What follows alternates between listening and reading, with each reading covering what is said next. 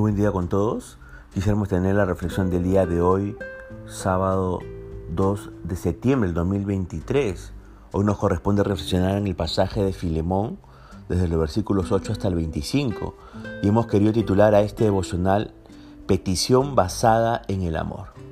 Permítame leer los versículos 8 al 9 de esta carta a Filemón. Dice, por eso, aunque tengo mucha libertad en Cristo para mandarte lo que conviene, Prefiero rogártelo, apelando a tu amor, siendo yo, Pablo, ya anciano y ahora además prisionero de Jesucristo. Debido a que Pablo era un apóstol y un anciano de la iglesia, podría haber usado su autoridad con Filemón ordenándole que tratara con bondad a su esclavo fugitivo. Pero Pablo no basó su, su pedido en su propia autoridad, sino en el compromiso cristiano de Filemón. Pablo quiso que la obediencia de Filemón fuera sincera y no forzada. Cuando usted sabe que algo es correcto y tiene el poder de exigirlo, le pregunto, ¿apela a su propia autoridad o al compromiso de la otra persona? Pablo provee un buen ejemplo sobre cómo lidiar con el conflicto entre cristianos. Al reconciliar una separación o meditar una disputa, se debe reedificar la confianza entre los que han estado en conflicto. Observe los pasos que usó Pablo para poder reedificar esta confianza. En primer lugar, se identificó con los individuos al llamar a Filemón hermano, según el verso 7, y también a Onésimo llamarle mi hijo en el versículo 10. En segundo lugar, pidió, no ordenó que Filemón hiciera lo correcto.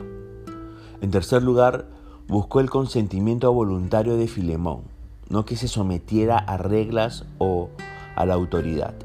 En cuarto lugar, apeló al amor cristiano, no al poder o a la autoridad.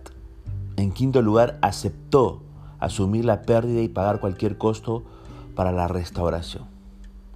En lugar de abusar de su poder o su posición, use usted la misma estrategia de Pablo para reedificar una relación de confianza. Pablo dijo también en el versículo 10, te ruego por mi hijo Onésimo, a quien engendré en mis prisiones. Onésimo temía por su vida porque un amo tenía el derecho legal de matar a un esclavo fugitivo. Y Pablo le escribió esta carta a Filemón para ayudarlo a comprender su nueva relación con Onésimo, que ahora era un hermano en la fe, no una mera posesión. Y en el versículo 11 continuó diciendo, el cual en otro tiempo te fue útil, pero ahora a ti y a mí nos es útil. El significado, fíjese, de la palabra onésimo es útil. Así que Pablo estaba haciendo un juego de palabras. Como esclavo, como esclavo onésimo no, sabía, no había sido muy útil. No trabajaba porque deseara hacerlo y entonces no se concentraba en sus tareas. Y podemos comprender su situación como esclavo, pero Vemos que Pablo le estaba enviando de regreso a Filemón como un creyente y entonces le dijo, ahora te va a ser de utilidad. Sin embargo, no quiero que lo recibas como a un esclavo. Y dice en los versículos 12 y 13, te lo envío de nuevo, tú pues recíbelo como a mí mismo.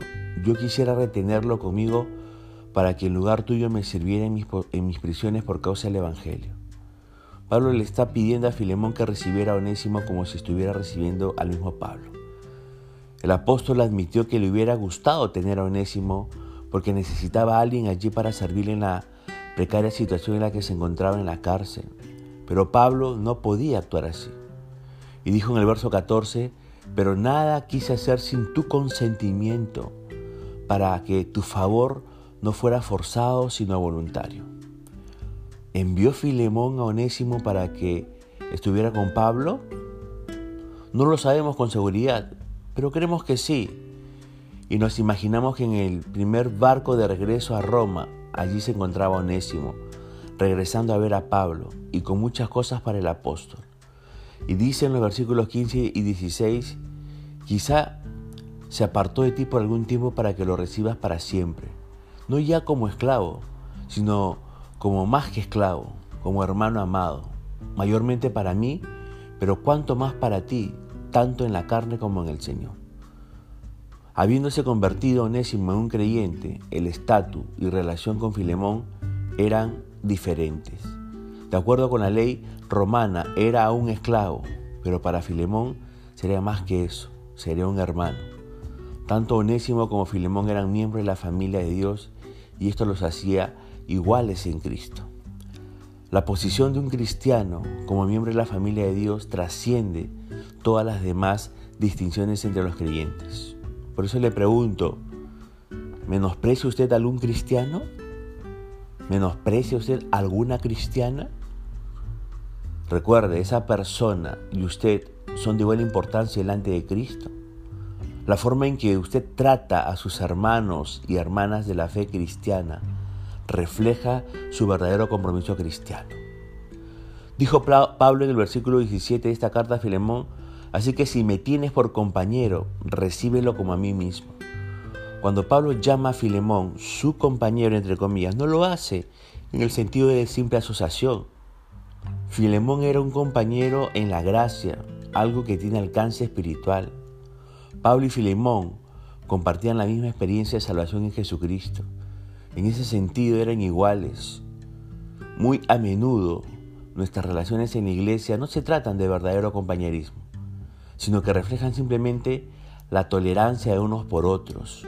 Por eso le pregunto, ¿tiene usted lugar en su corazón para recibir a otros creyentes con calidez? ¿Recibe a otros creyentes con una calidez en su corazón?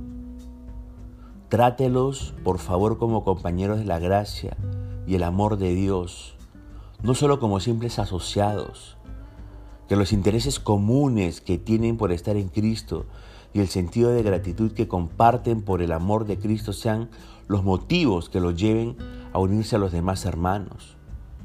Ahora leemos el versículo 18 que contiene una hermosa ilustración de la imputación y dice, y si en algo te dañó o te debe, ponlo a mi cuenta. Fue como si Pablo al ser un creyente en Cristo hubiera tenido una tarjeta de crédito y dijo, si te ha perjudicado o te debe algo, cárgala a mi cuenta. Aquí tenemos una hermosa figura. Cuando yo vengo a Dios, el Padre, para recibir la salvación, puedo oír a Cristo decir, si este hombre en algo te perjudicó o te debe algo, ponlo a mi cuenta.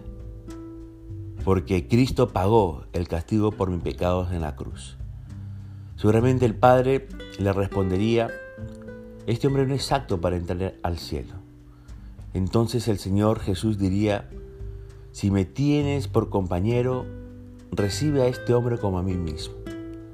Y esto es lo que significa estar en Cristo. Significa ser aceptado por Dios en Él.